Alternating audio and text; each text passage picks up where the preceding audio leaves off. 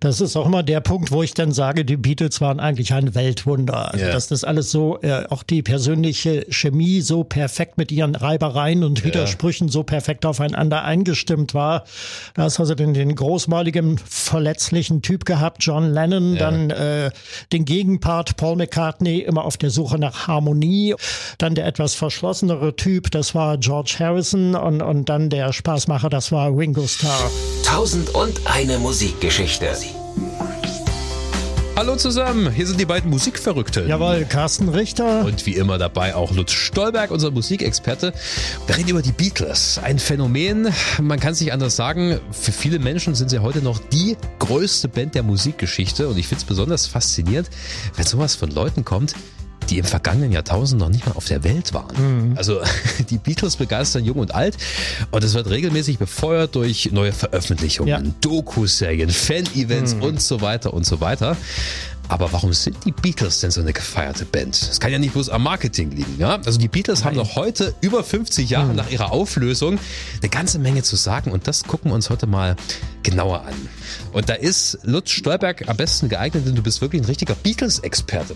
Es gibt ja äh, bei RSA, unserem Haussender, ähm, ein Beatles Radio, was du ins Jawohl, Leben gerufen genau, hast. Der Beatles Stream Und du warst auch maßgeblich beteiligt am Beatles Museum in Halle. in Halle, genau, da durfte ich also, als das im Jahr 2000 äh, gegründet wurde, 8. April damals äh, Mhm. die Eröffnung, ähm, durfte ich die Infoboxen in den einzelnen Ausstellungsräumen gestalten. Ja.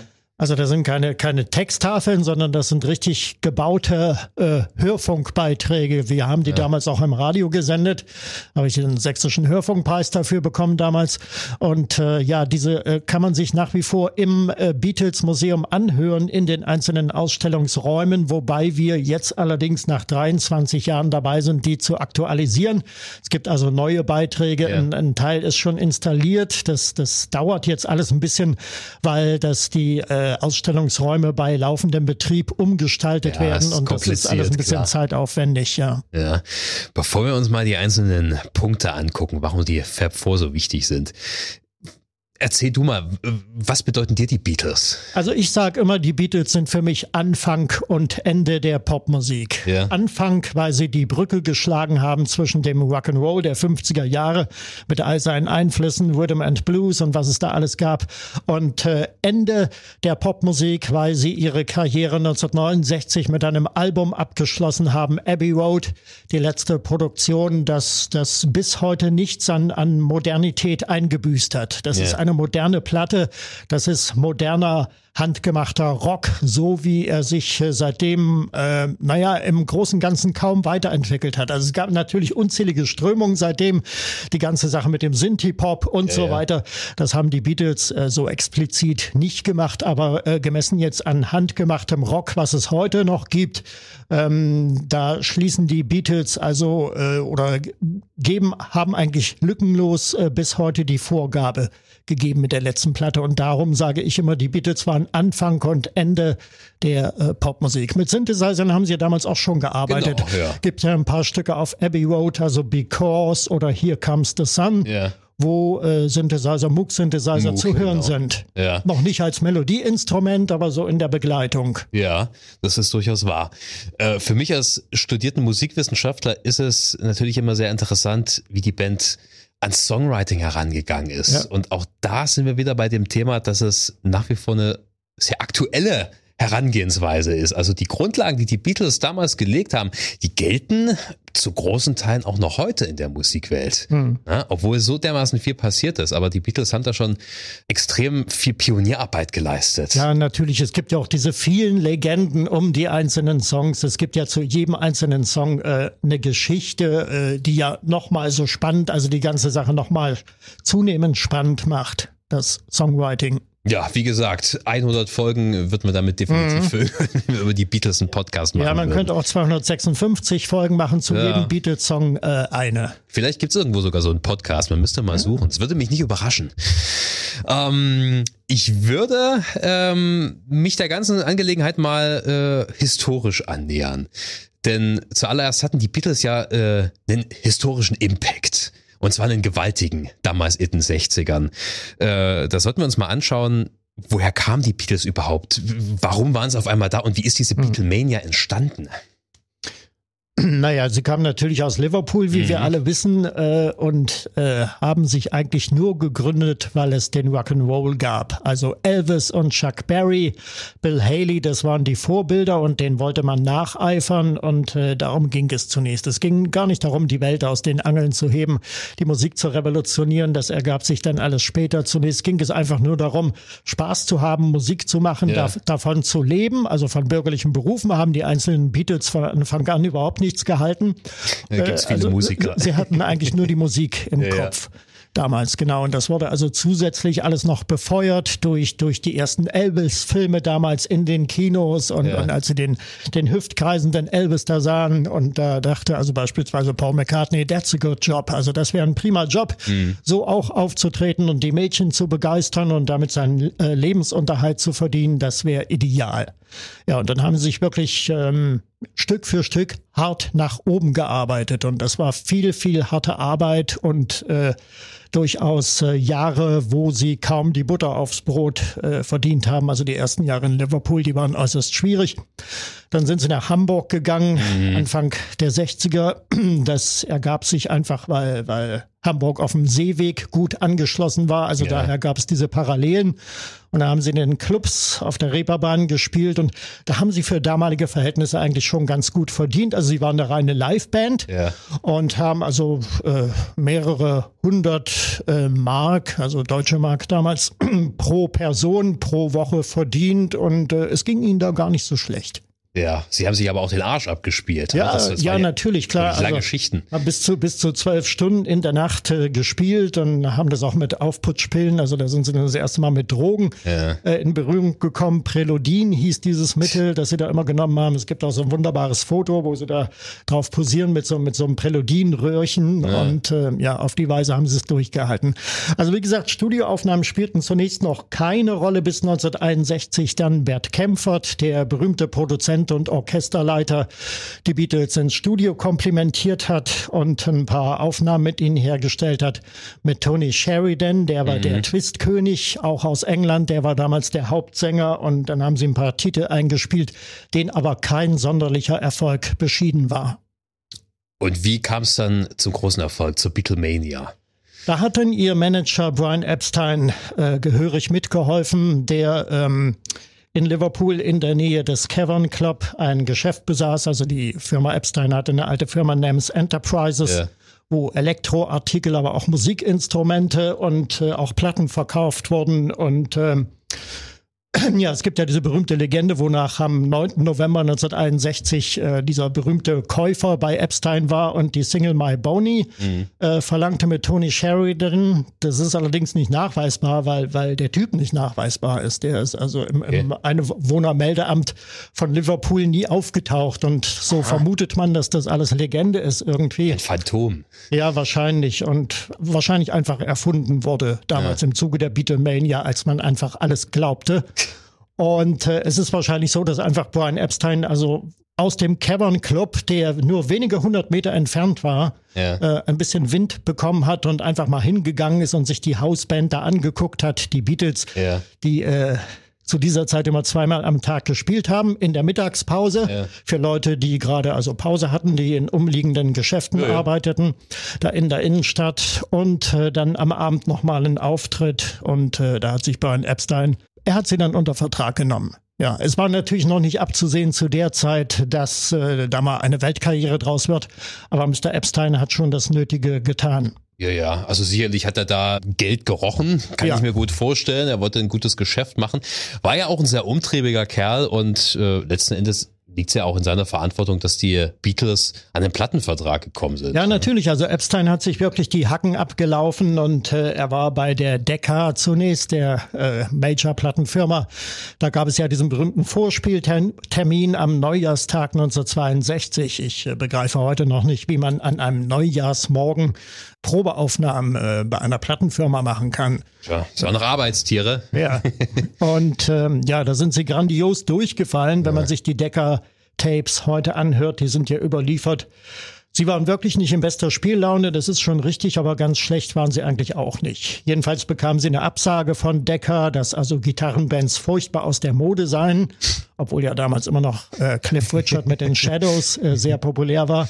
Was, was, was war denn stattdessen in der Mode laut Decker? Ähm, Muss ja. ich mal wissen, weil heute sind ja Gitarrenbands auch aus der Mode, aber ja, ja, wegen elektronischen Instrumenten, die gab es ja damals noch ja, gar nicht. So gesehen waren Gitarrenbands irgendwie immer aus der Mode. ähm, ja, und das war also die Ablehnung, da waren sie furchtbar enttäuscht, ja. waren dann wieder in Hamburg und ähm, dann, ähm, naja, ist äh, Epstein logischerweise zur Konkurrenz gegangen, zur EMI und mhm. traf dort auf George Martin, der das äh, Parlophone-Label geleitet hat. Mhm. Äh, da, da wurde vorwiegend komödiantische Musik verlegt, also Sachen von Peter Ustinov, von, yeah. von anderen britischen Komikern äh, und ähm, ja, George Martin sagte, ja, warum nicht? Ich höre mir die mal an und äh, dann sehen wir mal weiter. Und äh, so kam es dann auch zum Vorspiel bei George Martin, der äh, recht angetan war von den Beatles. Also er meint, das war, was sie da gespielt haben, war jetzt nicht so sonderlich sensationell. Also die ersten Titel hier, Love Me Do oder so, ja. die sie damals schon auf der Pfanne hatten, also die sie live gespielt haben meinte aber, sie hätten irgendeine Ausstrahlung äh, gehabt. Also irgendwas Charismatisches war an diesen vier Typen. Außerdem mochte er ihren Humor. Ja. Und hat dann gesagt, gut, dann versuchen wir es mal, dann bringen wir mal eine Single raus. Das war also Love Me Do, ja. erschien im Oktober 62. Ja, und damit ging es dann los. Und dann wurde noch ein bisschen an Personal herumgedoktert. Ja der ursprüngliche äh, Drummer, der ist dann ausgeschieden und für ihn kam dann, also Pete Best war der ja. Ursprungsdrummer und der das bis heute nicht verwunden hat, dass ja, man ihn da ausgebotet Logisch, hat. Klar. Äh, und ähm, habe ihn übrigens äh, bei meinem letzten Liverpool-Aufenthalt äh, 2019 mal äh, kurz kennenlernen dürfen. Ah.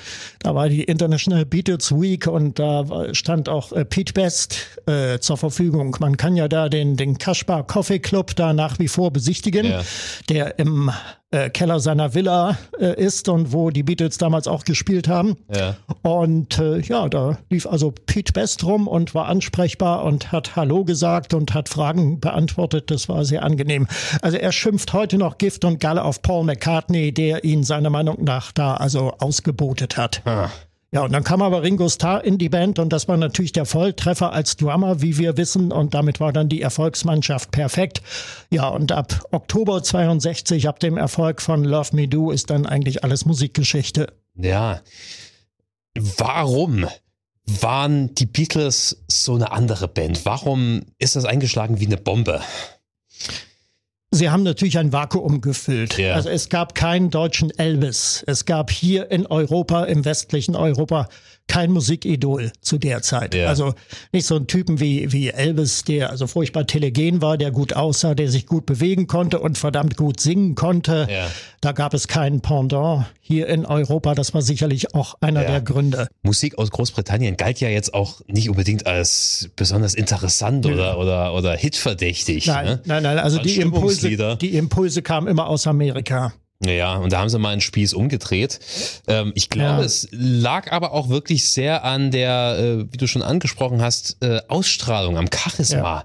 dieser Band. Ähm, also korrigiere mich, wenn ich da falsch liege, aber es gab zuvor keine Band, deren einzelne Mitglieder auch so eine unterschiedliche Ausstrahlung ja. hatten, ja, wo, wo man einfach äh, sich mit der Band auseinandergesetzt hat. Bands waren einfach Bands, das war so ein Konglomerat, mhm. das war, war so ein Ding für sich, ne? so eine zähe graue Masse. Aber bei den Beatles war das auf einmal anders. Ja, das ist auch immer der Punkt, wo ich dann sage, die Beatles waren eigentlich ein Weltwunder. Also, ja. dass das alles so, äh, auch die persönliche Chemie so perfekt mit ihren Reibereien und Widersprüchen ja. so perfekt aufeinander eingestimmt war. Da hast also den, den großmaligen, verletzlichen Typ gehabt, John Lennon, ja. dann äh, den Gegenpart Paul McCartney, immer auf der Suche nach Harmonie und äh, allein das hat schon die Faszination ihres Songwritings ausgemacht. Dann der etwas verschlossenere Typ, das war George Harrison und, und dann der Spaßmacher, das war Ringo Starr. Yeah. Und vor allen Dingen, du hast drei Typen gehabt, das waren John, Paul und George, deren Stimmen sich irgendwo ähnelten yeah. auch. Und es gibt ja Aufnahmen äh, von den Beatles, äh, da kannst du die Stimmen überhaupt nicht unterscheiden. Da weißt du gar Ja, nicht. Also stimmt, auch das bei, stimmt, bei ja. einigen Solo-Parts, also Ja. speziell jetzt auf Sgt. Pepper oder so um diese Zeit, wo dann auch schon technisch so ein bisschen äh, manipuliert wurde. Da weißt du nicht, singt jetzt George, ist das Paul oder ist das John oder sind das äh, John und Paul zusammen? Und äh, also bis heute ist unklar. Es wird sich in, in Fanforen darüber gestritten, wer den Mittelteil von A Day in the Life singt, dieses Ah, ha, ha, ha, Ja. wo dann das große Orchester kommt. Also bis heute streiten sich die Geister, ist das John oder Paul? Die Tendenz geht mehr zu Paul. Ich behaupte nach wie vor, es wäre John Lennon finde auch, gewesen. es ist Lennon, ja. ja, ich denke auch, weil das war sein Song. Eben. Also für mich ist es eigentlich deutlich Len. Wie auch immer. Ich will mich an der Diskussion gar nicht beteiligen. Ja, aber das hat so die Einzigartigkeit Ja. der Fab Four ausgemacht. Die persönliche Ch- Chemie, die Psychologie, Ja.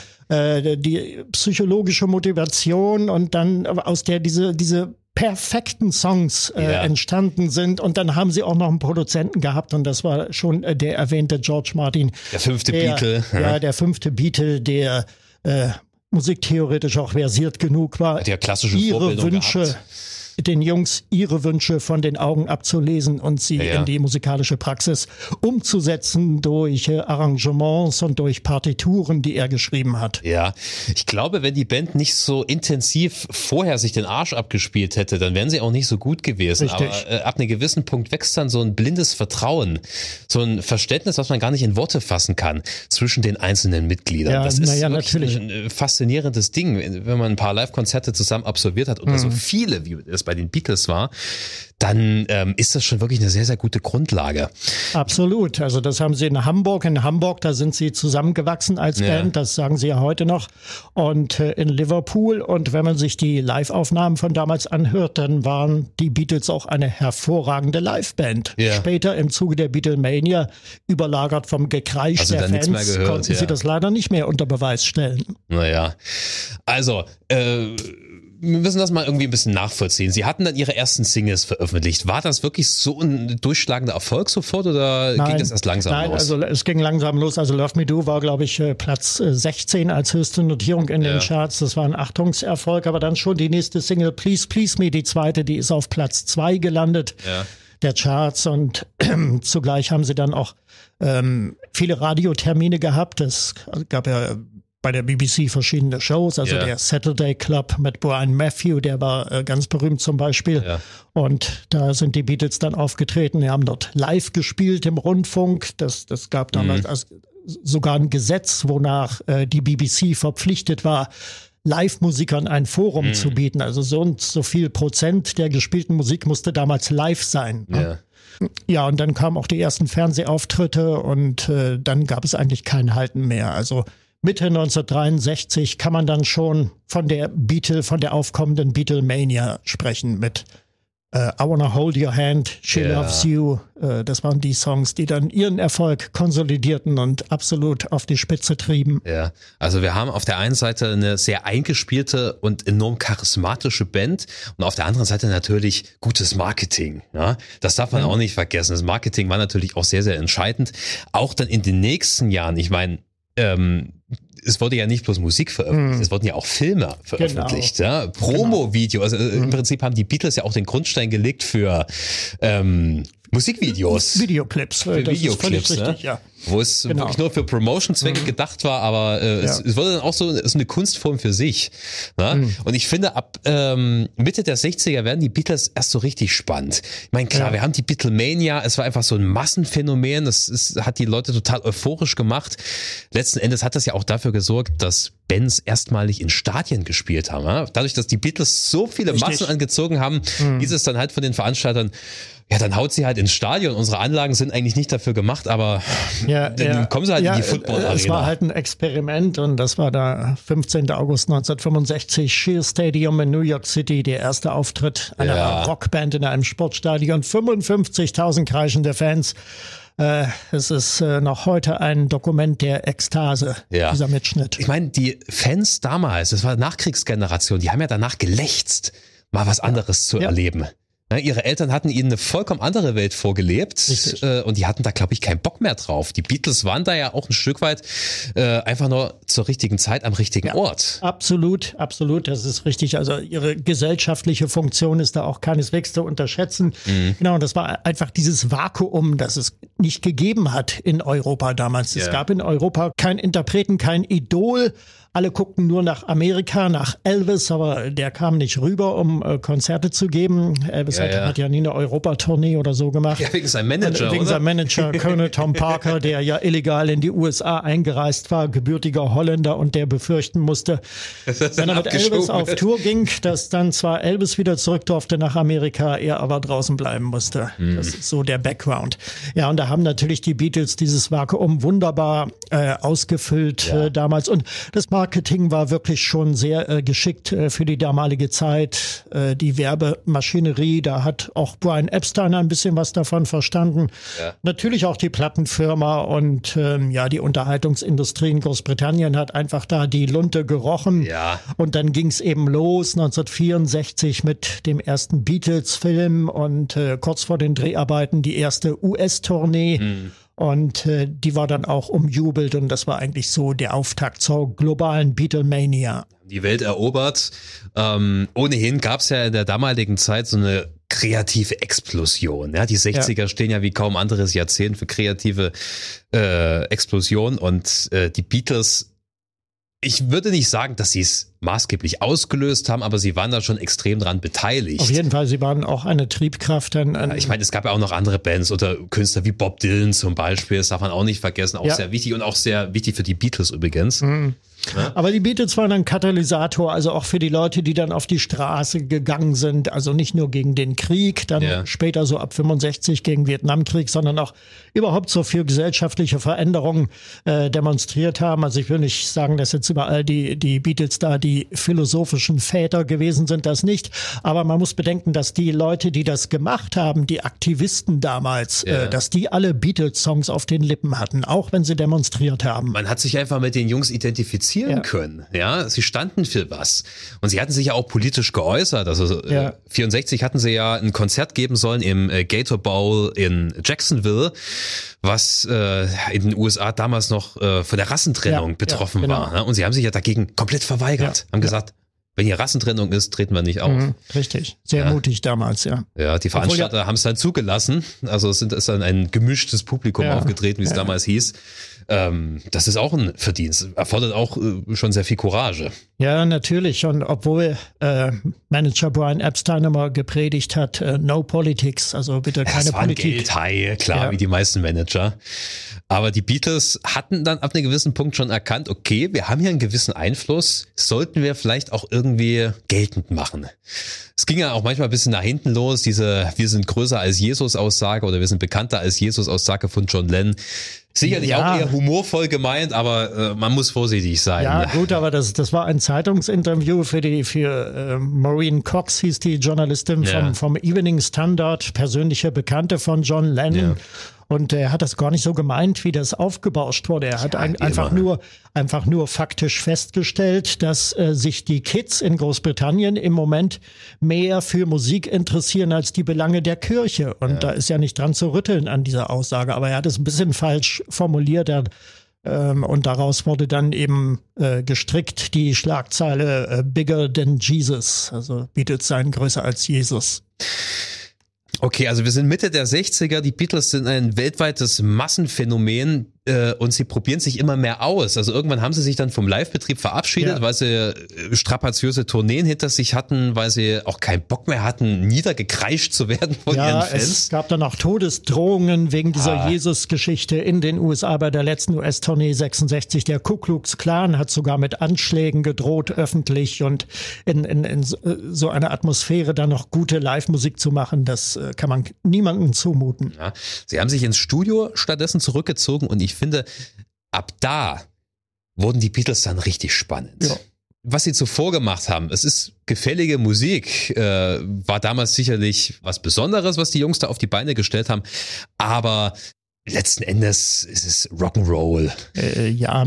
ja, wobei dieser Qualitätssprung auch nicht äh, ganz spontan erfolgt ist, sondern das war natürlich auch ein Weg. Also dieser experimentelle Weg, der zeichnete sich ab, spätestens ab Rubber Soul Ja. im Dezember 65 und dann kam das doch schon zum Teil sehr experimente Revolver-Album im Sommer 66. Da haben sie noch live gespielt zu der Zeit.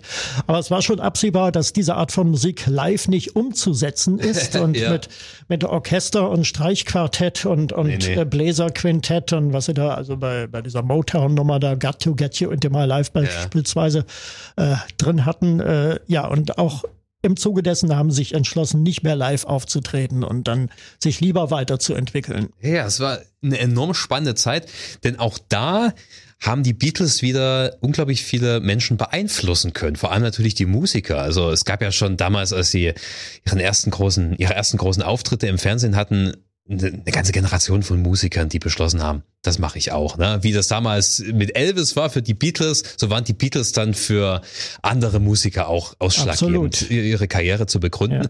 Aber sie haben natürlich auch ähm, Menschen inspirieren können, einfach durch ihre Herangehensweise äh, äh, mit Musik zu arbeiten. Weil das ist, ist war ja wirklich was Neues. Die haben die Studiotechnik, die damals noch nicht so komplex, also bei weitem noch nicht so komplex wie heute, ähm, haben sie optimal ausgenutzt. George Martin, ihr Produzent, war da auch immer mit ganz von dabei, Ja.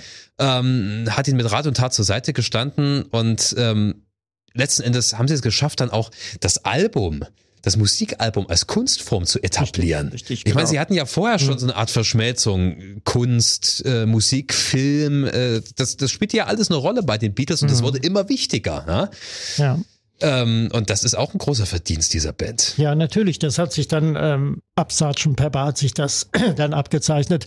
Eigentlich schon ab Revolver. Das war schon sehr experimentell, aber da hast du eben noch noch diese langen äh, Leerrillen zwischen den einzelnen Songs Ja. gehabt. Äh, Ich, ich habe mal in einer Jubiläumssendung, das war 1986 zum 20. Jubiläum von Revolver im Hessischen Rundfunk eine Sendung gehört. Da wurde aus Zeitgründen wurden die Songs äh, zum Teil überblendet und äh, da gab es also keine Leerrillen, auch äh, nicht zwischen jedem Titel eine, eine Moderation. Und Ja. das klang richtig gut. So hätte man das damals auch machen können. 66. Bei Sgt. Pepper haben sie es dann gemacht. Ein Jahr später. Das äh, war ja das erklärte Konzeptalbum, obwohl Ja. sich inhaltlich da nicht viel Konzept findet, aber egal. Musikalisch ist das alles wie aus einem Guss und da haben sie dann die Leerrillen weggelassen und ähm, ja, Pepper war dann lange, lange Zeit in vielen Jahrhundertbilanzen das Album schlechthin. In der allerersten Podcast-Folge von 1001 Musikgeschichte haben wir über Sgt. Pepper gesprochen. Ich erinnere mich gerade Ja. dran. Ja, äh, Sgt. Pepper gilt ja heute auch als der Meilenstein der 60er. Ne? Ähm, weil sie eben genau das gemacht haben, was ich auch gerade eben erzählt habe. Sie haben die Studiotechnik perfekt ausgenutzt. Sie haben ihr Songwriting enorm erweitert. Sie haben die üblichen musikalischen Strukturen verlassen, ohne Ja. beliebig zu werden. Es war trotzdem alles sehr Ja. gestrafft und ähm, auch ein großer Verdienst natürlich von George Martin, dass immer wieder was Gutes dabei herauskam. Mhm. Ist ja auch eine große Konkurrenzsituation dadurch entstanden zu anderen Bands, die äh, Beach Boys zum Beispiel, ne? Ja, Brian Wilson, ja, der, also der mit denen sie sich das kreative Wettrennen damals geliefert haben. Brian Wilson mit Pet Sounds, äh, das war schon ein Meilenstein und äh, inspiriert durch Rubber Soul zunächst und ähm, dann hat ja aber, ähm, Brian Wilson leider schlapp gemacht, psychisch, er ist dann psychisch krank geworden, das Mastermind der Beach Boys und ab da war das kreative Wettrennen dann auch äh, beendet. Es war übrigens keine böswillige, keine boshafte äh, Konkurrenz, sondern man hat das alles sehr freundschaftlich ausgetragen. Also Paul McCartney hat ja. die, die Beach Boys äh, besucht während der Produktion zu Pet Sounds und umgekehrt hat es solche Besuche auch gegeben und äh, also man war schon freundschaftlich. Also es war alles eine Gang irgendwie damals, die Rockmusiker. ja, die Musikwelt war damals, glaube ich, auch nicht so dermaßen groß. Es gab ja Hm. letzten Endes nur ein paar wichtige Zentren und da haben sie sich dann alle irgendwie mal getroffen. Ja? Okay, 67 war das. Für die Beatles ging es dann Ja. noch äh, weiter, zumindest äh, ja zwei, drei Jahre. Ja, ja, naja gut, es gibt äh, viele, die sagen, äh, The Beatles were finished after Sgt. Pepper. Ja, das ja, hat genau. mir mal einer, ein, ein, ein äh, Touristenführer in Liverpool gesagt. Der hat das also so gesehen und ähm, ja, stimmt. Also sie haben ja auf Sgt. Pepper haben sie diesen gesunden Schuss musikalischen Größenwahns hemmungslos ausgelebt. In, in A Day in the Life beispielsweise, das war also der letzte Titel auf der Platte, Ja. äh, wo sie aus zwei Songs einen gemacht haben und dann mit dem Orchester und, und diesen Dissonanzen äh, zum Teil und das ist Ja. schon sehr faszinierend. Und äh, in der Tat, eine Steigerung war danach eigentlich nicht mehr möglich und sie haben das wahrscheinlich selber gesehen und haben dann auch diesen Weg äh, verlassen. Und dann haben sie eben 1968 das weiße Album rausgebracht. Ja. Nach einer Pause wieder, die sie zum Meditieren benutzt haben in Indien. Ja. Und sie suchten damals, äh, naja, nach einem natürlichen, gesünderen Gegenstück äh, zu ihren Drogenexperimenten. Also die Beatles haben ja sehr viel mit LSD auch äh, experimentiert und Lennon hat dann später teilweise auch an der Heroinnadel gehangen. Ist Gott sei Dank davon weggekommen und äh, da ergab sich dann diese kreative Pause durch das Meditieren, aber dann beim Meditieren in Indien, da in, in Rishikesh hieß der Ort, ähm, wo sie zwei Monate verbracht haben, äh, da haben sie ja nebenbei auch schon wieder Songs geschrieben und das war dann das Futter für das weiße Album, das dann im November 68 rausgekommen ist. Sehr rockorientiert, aber Ja. aber auch schon sehr, äh, naja, es, es knirschte im Gebälk irgendwo der Band. Also man konnte das damals schon hören und Es war nicht so alles aus einem Guss. Ja, nicht alles einzelne Guss, es sind viele Songs, Songs, Songs eigentlich. Äh, ja, Ähm, aber es, es fehlt so das, das gewisse Etwas. ja. Ja, in der, innerhalb der Band hat es ja dann auch immer mehr geknirscht. Sei jetzt mal dahingestellt, woran es genau lag. Auch darüber gibt's ja ewig lange Diskussionen. Ja, dann kam die böse Yoko, Ja. äh, genau, ja. Die wohl wirklich ein bisschen, also ich sage nicht gestört, das kann ich nicht einschätzen, aber sie, sie zumindest so. wie ein Fremdkörper während der Aufnahmearbeiten im Studio gewirkt hat und äh, Schon ein spezieller Mensch. missfiel den anderen drei Beatles äh, sehr, dass John Lennon da nur irgendwie mit Yoko aufkreuzte und verkündete, sie ist jetzt ein Teil von mir und dann äh, es gibt ja wirklich Videosequenzen, wo, wo Yoko wie so ein Schießhund neben John äh, sitzt, wie sein Schatten. Und ähm, ja, das hat die drei anderen erheblich gestört, insbesondere Paul McCartney. Naja. Obwohl die Spannungen zugenommen haben, gab es ja trotzdem weitere Musik. Aber ähm, wie du schon gesagt hast, es ging langsam dem Ende entgegen. Ja, was sie da abgeliefert haben, das äh, aus heutiger Sicht sind es immer noch Meilensteine. Natürlich, ja. Also nach dem weißen Album kamen dann äh, die Get Back Sessions Mhm. im November 69, äh, die sich dann in dem Film Let It Be widerspiegelten, aus dem Peter Jackson dann äh, die vielstündige Dokumentation Get Back Ja, ja. Äh, geschmiedet hat. Viele Jahre später, 50 Jahre später. Ja, kommen wir auch nochmal drauf Mhm. zu sprechen. Und ähm, ja, obwohl die schon irgendwo einen Tiefpunkt auch darstellten in der Bandgeschichte und die Beatles selber damit nicht so glücklich waren, ähm, setzen die heute eigentlich immer noch Maßstäbe. Vor allen Dingen, wenn man sich anschaut, wie die Songs entstehen. Das ist und, enorm ähm, spannend, Äh, ja. Das ist äh, absolut spannend. Ich kann jedem und, diese Doku empfehlen. ja, genau. Und dann, äh, ja, dann haben sie selber wohl das Ende auch schon gesehen und dann haben sie sich nochmal aufgerafft und haben nochmal ihre kreative Energie gebündelt und im Sommer 69 dann das Abbey Road Album aufgenommen. Das ist nochmal ein Werk wie aus einem Guss und da haben sie nochmal alles gegeben. Und danach war es das dann auch. Und äh, John Lennon hat in einer äh, Konferenz, in einer Apple-Konferenz äh, am 26. September 1969 verkündet, I'm leaving the group, ich verlasse die Band. Und äh, das war es dann auch. Das war schon sehr, sehr ernst. Ja. Ja, ich muss dazu sagen, Apple, äh, für die, die es nicht wissen, das war quasi der Konzern, den die Beatles da ins Leben gerufen Genau, haben. den haben sie Ende 69 haben sie äh, den äh, gegründet, also eigenes Plattenlabel Mhm. und äh, ja eine Art Nachwuchsforum auch Nachwuchsbetrieb für für junge Talente. Da konnte also jeder kommen. Sind dann noch einige gekommen, also James Taylor aus Amerika, der Singer-Songwriter, der seine ersten Platten da bei Apple veröffentlicht hat, oder die Band Hot Chocolate und und viele viele andere. Also eine Talenteschmiede. Ja, Apple ist dann zwar pleite gegangen, also das Konzept hat dann so nicht funktioniert. Auch die, die Boutique, die sie da aufgemacht hatten, Ja, da ja, in der Baker Street in London, musste dann nach ein paar Monaten wieder geschlossen werden, weil äh, es war zu idealistisch, das Konzept. Es war nicht kapitalistisch genug. es war mal ein Versuch wert. Ja. Warum nicht? Ich meine, die Beatles hat jetzt nicht weiter gestört. Ja. Okay. Äh, Und dann im November 69 hat dann ähm, ja ein Reporter-Team des Live-Magazins äh, Paul McCartney über den damals äh, Todesgerüchte kursierten, schon seit Jahren Ja. und die damals gewaltig ins Kraut schossen, äh, aufgespürt auf seiner Farm auf der Mall of Kintyre in Schottland, wo er später dieses Lied geschrieben hat mit den Wings. Und äh, da hat Paul dann im November, und das ist auch gedruckt worden, damals schon durchschimmern lassen, The Beatles Thing is over. Und äh, Ja, John und ich, so hat er sinngemäß gesagt, wir haben nicht dieselbe Frau geheiratet und daran ist es also gescheitert. Ne, sie sind erwachsen, sie waren erwachsen geworden, die Beatles, und sie haben sich auseinandergelebt. Das sollte das ausdrücken.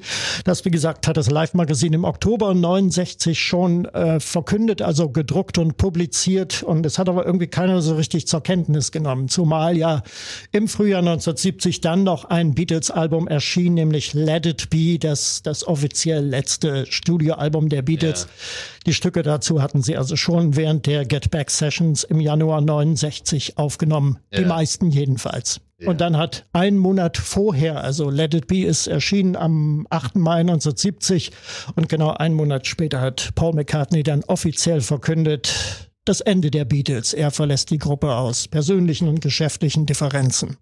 Ja, reichlich zehn Jahre Bandgeschichte, wenn man so will, ne? als die Beatles ja. zumindest. Zehn turbulente Jahre, die ähm, bis heute nachwirken. Und da würde ich gerne mal wieder zurück zum Thema unseres Podcasts kommen. Mhm. Jetzt haben wir uns die Geschichte angeguckt, spielt natürlich sehr wichtig mit rein und wir haben uns auch ähm, damit beschäftigt, äh, warum die Beatles damals in den 60ern so ausschlaggebend waren. Und ich würde noch dazu erwähnen, ähm, in gewisser Weise hatten auch die Beatles eine Art unfreiwillige Vorbildrolle geliefert, was zur Bandauflösung betrifft. Darf man auch nicht mhm. vergessen. So der, der große Bandstreit ähm, wurde auch erstmalig von den Beatles öffentlich durchzelebriert. Da gab es ja vorher auch nicht oh, wirklich ja. Bands, die ja. das so exzessiv gemacht haben. Ja? Aber wie ging es denn dann eigentlich weiter mit dem, naja, auch wenn es ja pathetisch klingt, mit dem Vermächtnis der Beatles.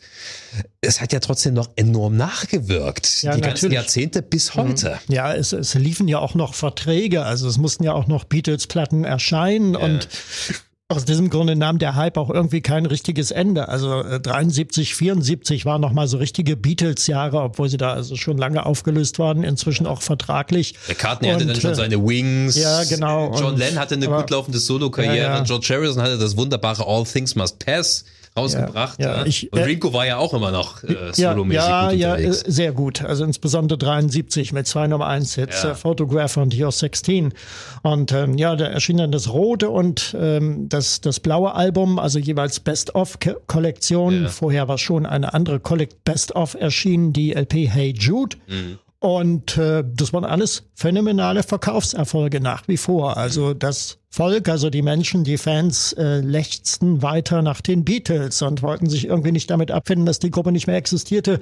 Und sicherlich war diese Sehnsucht damals auch ein Grund für den Erfolg der Solo-Beatles. Yeah. Also wenn man sich die Platzierung anguckt, Harrison hat Paul McCartney abgelöst in den Charts. Äh. Äh, dann kam Ringo und hat Paul wieder abgelöst, also mit den Wings dann schon. Und äh, das zieht sich ja alles bis weit in die 70er Jahre hin. Aber es war trotzdem auch gute Musik, die sie gemacht haben. Davon ja, natürlich. abgesehen. Also die haben auch immer wieder unter Beweis gestellt, dass sie durchaus auch in der Lage sind, solo äh, sehr, sehr gute Songs zu schreiben bei Ringo, ich glaube, der hat selber nicht wirklich, äh, also ich glaube, er hatte eher einen Stab von Songwritern, aber zumindest ja, die natürlich. anderen drei, ähm, die haben ja. das schon wirklich abgeliefert und sich immer im Gespräch gehalten und ja. Es gab ja immer wieder auch Wiedervereinigungsgerüchte, insbesondere ja. äh, Ringos äh, drittes Soloalbum Ringo. Mhm im November 73 äh, erschienen, vor genau 50 Jahren. Da haben ja alle mitgeholfen. Also McCartney, Harrison, insbesondere Harrison, der auch äh, den, den Superhit Photograph äh, mhm. geschrieben hat. Paul McCartney hat geliefert und sie waren allerdings nie alle vier gemeinsam im Studio. Also insofern hat es da keine heimliche Reunion gegeben. Ja, es gab immer mal Momente. Es gab ja auch dieses eine Wings-Album äh, für die Aufnahmesessions oder für die Songwriting-Sessions war ja John Lennon mal kurz. Mm, das Venus and Mars 1975 Mars, genau. hatten sich eigentlich in äh, New Orleans verabredet, aber dann hat äh, Yoko wieder den Riegel davor geschoben und John durfte nicht kommen und naja, das war's dann. Ja, also es gab immer mal so ein Hin und Her. Die Beatles waren immer irgendwie im Gespräch und ähm, hatten natürlich noch sehr davon profitiert, dass sie äh, ja einfach einen Kultstatus hatten. Den haben sie ja auch bis heute. Ähm, der große Rückschlag kam dann natürlich 1980, als äh, John hm. Lennon erschossen wurde. Ja, nach, ähm, nach fünfjähriger Pause, ja. Äh, in der er private Dinge geregelt hat, also sich mit Yoko Ono wieder versöhnt hat, von der er fast zwei Jahre getrennt gewesen war. Ja. Dann haben sie gemeinsam ein Kind gekriegt, äh, den Sean. Und ähm, dann hat äh, 1980 hat Lennon wieder zur Gitarre gegriffen und mit dem Comeback-Album Double Fantasy äh, das auch Songs von Yoko Ono beinhaltete. Und äh, kaum war das Album draußen und der Erfolg zeichnete sich ab. Die erste Single war draußen, Just Like Starting Over. Die war schon wieder im Sinken begriffen, mhm. eigentlich Anfang Dezember, war ja im Oktober veröffentlicht worden. Und äh, ja, dann kamen die tödlichen Schüsse des Mörders Mark David Chapman. Und ähm, ja, das war es dann eigentlich mit den Beatles und auch mit den Wiedervereinigungsgerüchten ja. zunächst. Und wenn wir uns äh, das Vermächtnis der Beatles anschauen, dann sollten wir uns wahrscheinlich auch anschauen, was die einzelnen Mitglieder so der Welt mitgegeben haben. John Lennon ist dann natürlich auch sehr, sehr wichtig. Unabhängig jetzt von der Band Beatles an sich ist er ja auch schon so eine Kultfigur geworden. Lag das bloß an seinem frühen Tod? Nein. Nein, das lag an seiner Ausstrahlung. Ich glaube nach wie vor, dass Lennon der charismatischste der vier gewesen ist. Mhm. Nicht zuletzt auch wegen seiner vielen Widersprüche, wegen seiner vielen persönlichen Konflikte, die er zum Teil sehr nach außen kehrte ja. und in Talkshows damit glänzte, mit dem frühen Verlust seiner Mutter und, und seine Verletztheit und es war ein, ein er war ja eigentlich ein, also er war ein Rebell auf der einen Seite, ja. er konnte super witzig sein, super originell in Interviews auch. Es gibt wirklich also brillante Talkshow-Auftritte auch von ihm. Ja. Er konnte aber auch sehr verletzlich sein. Das haben ja auch die Frauen über ihn gesagt. Also Cynthia hat gesagt, so, seine erste Ehefrau, er war eigentlich ein sehr, sehr verletzlicher Mann wegen ja. der vielen Verluste, die er auch erlitten hat. Viele Freunde von ihm sind gestorben, seine Mutter natürlich das Trauma ja. schlechthin. Onkel George, der, der Mann von Tante Mimi, bei der er aufwuchs und, mhm. und, und Stuart Sutcliffe, sein, sein enger Freund aus der ersten Beatles-Besetzung. Äh, ja, und das ging da eigentlich immer so weiter. Ja, das ist aber auch so eine Sache, die die Beatles damals grundlegend neu gemacht haben, meiner Meinung nach. Ähm, wenn ein Musiker zuvor Interviews gegeben hat, dann war das ein bisschen wie Fußballer-Interviews heutzutage. Ja. Langweilig und glatt geschliffen. Mhm. Ne? Die Beatles haben erstmal auch Charakter mit reingebracht. Deswegen frage ich so nach, ähm, weil das waren ja alles sehr unterschiedliche Charakterköpfe. Ne? Mhm. McCartney war dann eher so der, ne, wie du schon meintest, harmoniebedürftige, einfach so eine Frohnatur, so ein Sunny Boy, während George Harrison auch eher so ein bisschen verschlossener ja. Typ war, der sich mit indischem Mystizismus auseinandergesetzt hat, der für mehrere Jahre gegärtnert hat auf seinem Anwesen. Ne? Ja, auch das, genau. darüber haben wir ja eine Folge gemacht. Ne? I was gardening for six years. Ja, warum nicht? Es sei ihm zugestanden. Ne?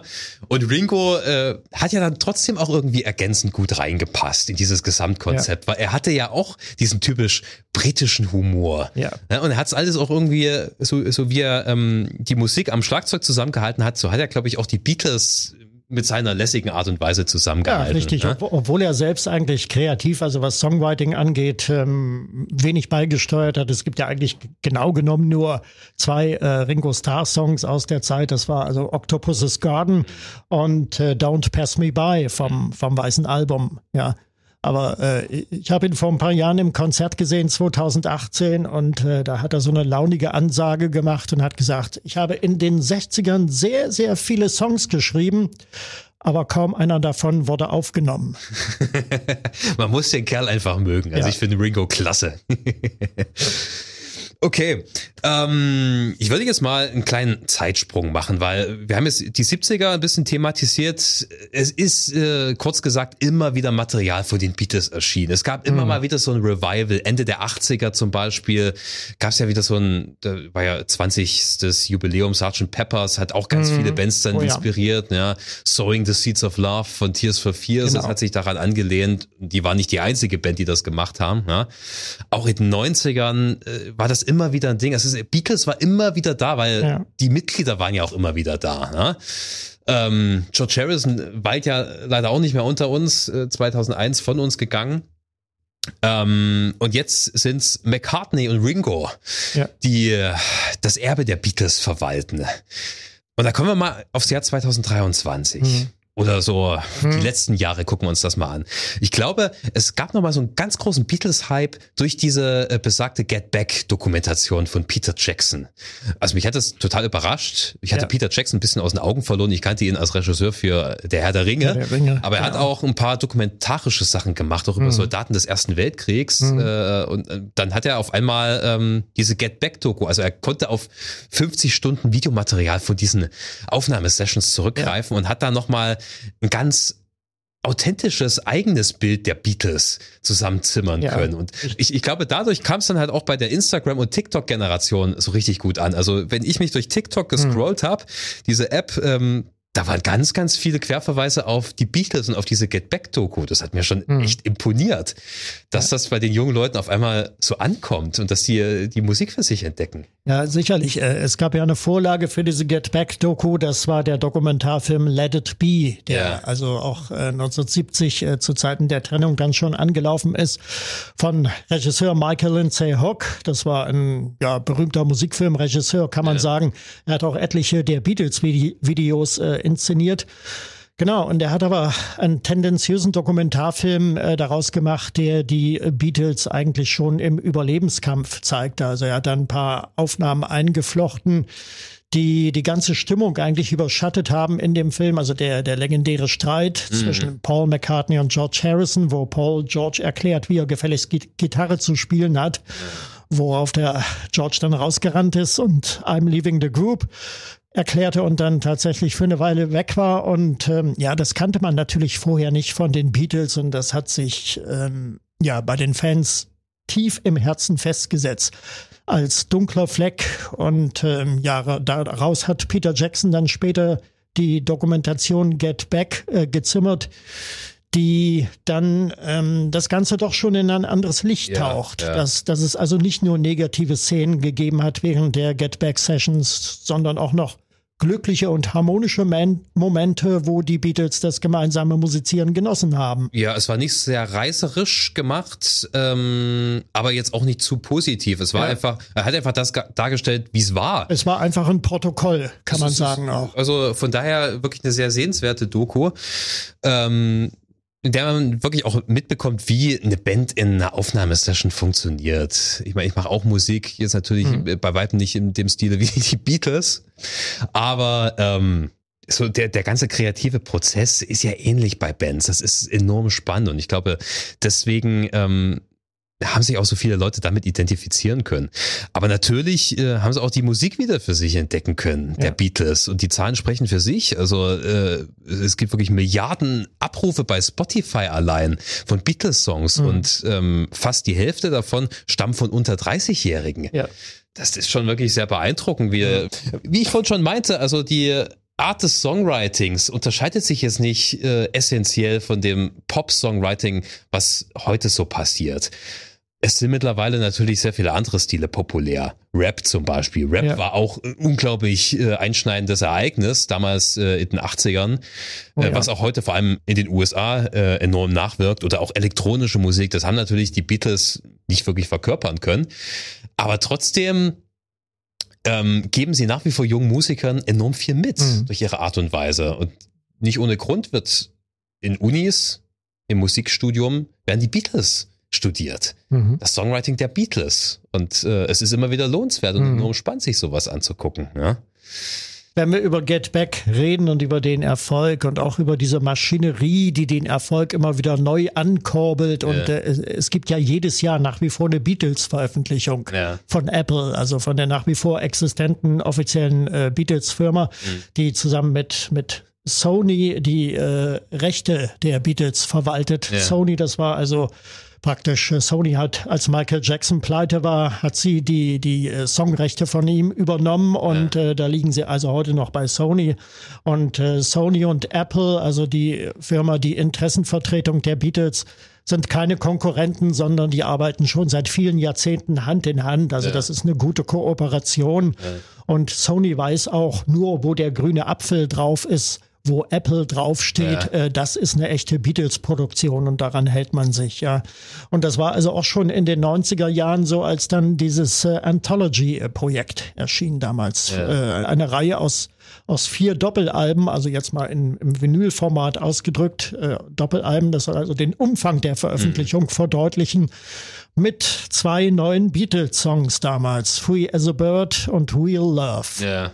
Und das waren sozusagen die Vorläufer von Now and Then. Das waren also Songs aus dem Nachlass von John Lennon, die ja. er still und heimlich im Dakota Building in den 70ern, als er eigentlich von der Musik zurückgezogen war, äh, für sich aufgenommen hat. Fragmente, zum Teil war, waren die Texte noch nicht fertig.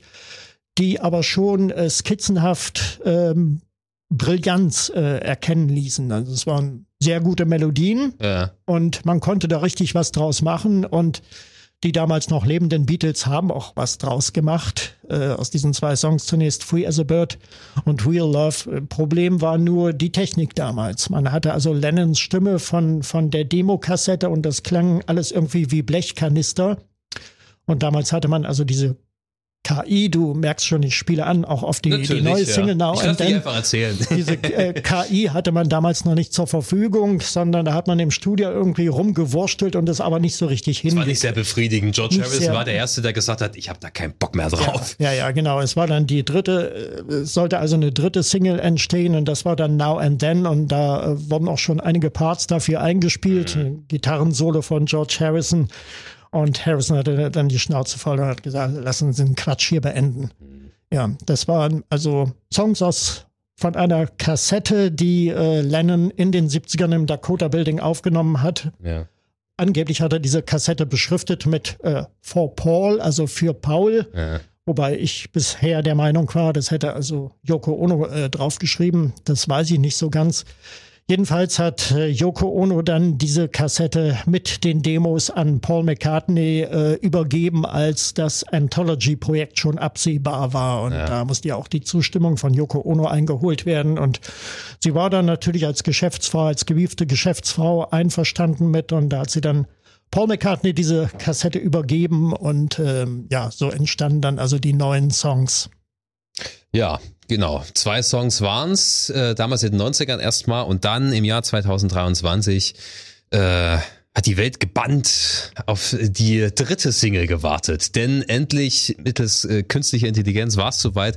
Man konnte die, die Gesangsspur wunderbar trennen von der, ähm, was war das, Piano oder Gitarrenbegleitung? Piano, Piano-Begleitung ja, ja. von äh, John Lennon.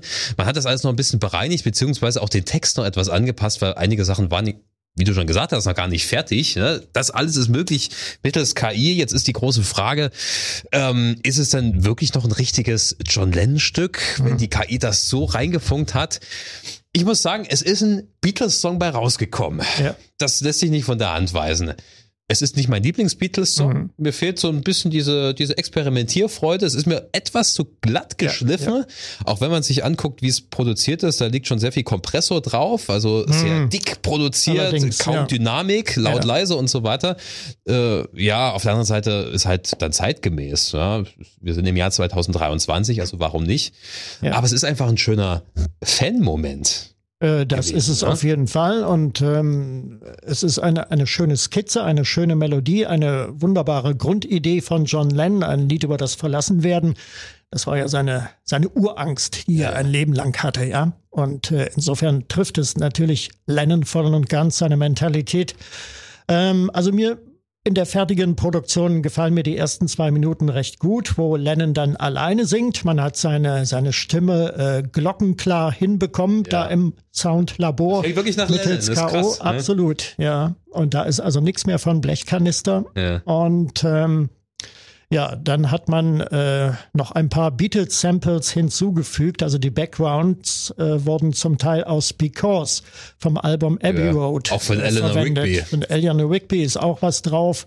Genau, und äh, hat sicherlich auch damit zu tun, dass äh, Paul McCartney inzwischen kaum noch singen kann. Äh, seine Stimme klingt sehr, sehr alt heute, muss man sagen, mit Ja, ja. mittlerweile äh, 81. Ja, es sei Aber es sei ihm gegönnt und äh, Ringo war ja auch nicht der, der große Background-Sänger und äh, aus dem Grund hat man das da mit Hilfe von Giles Martin, dem Sohn des inzwischen verstorbenen George Martin, äh, ganz gut hinbekommen. Ja, aber wie gesagt, gegen Ende gefällt mir das alles nicht mehr so. Das ist dann einfach zu fett produziert. Es ist too much. Äh, auch die Gitarre, die Solo-Gitarre von George Harrison ist eigentlich kaum noch als Gitarre erkennbar. Es hat ja auch sehr viel mit Legendenbildung zu tun und da sind die Beatles natürlich auch sehr, sehr gut. Marketing ist äh, nach wie vor entscheidend in dieser Band. Ja. Aber ich, ich möchte diesen Aspekt mal ein kleines bisschen ausblenden. Was ist denn so dein Fazit? Die Beatles im Jahr 2023, was, was für eine Rolle spielen sie denn so gesellschaftlich oder in der Musikwelt?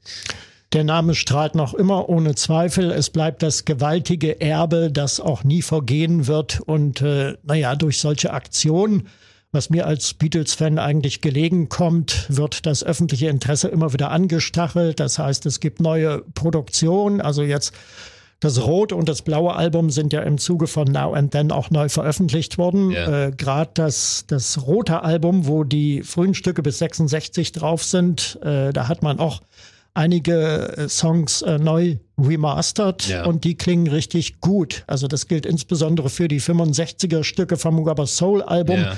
wo wir dieses zum Teil nervige Ping-Pong-Stereo haben, Ja, aber ja. gut, so war das eben damals und äh, das hat man also jetzt neu bearbeitet und da kommen die Songs noch besser zur Geltung als hier zuvor. Also Girl, beispielsweise ein Song von Rubber Soul, äh, den ich sehr mag, äh, der klingt richtig gut. Also der klingt noch mal so genial wie ursprünglich eigentlich. Ja, ich denke mal, solange zwei der Beatles noch am Leben sind, ähm, McCartney 81, äh, Ringo Starr 83, Solange werden wir weiterhin jährlich mit neuen Beatles-Produkten verwöhnt. Ich bin gespannt, was man sich da noch einfallen lässt.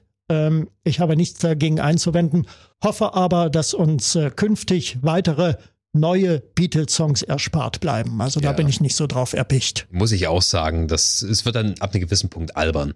Ich glaube, dass die Beatles noch eine ganze Weile an Strahlkraft beibehalten werden, einfach weil die 60er an sich ähm, so ein Kultjahrzehnt sind, was immer wieder die Leute Ja. inspiriert. Immer wieder kommen die Leute äh, auf die 60er zurück.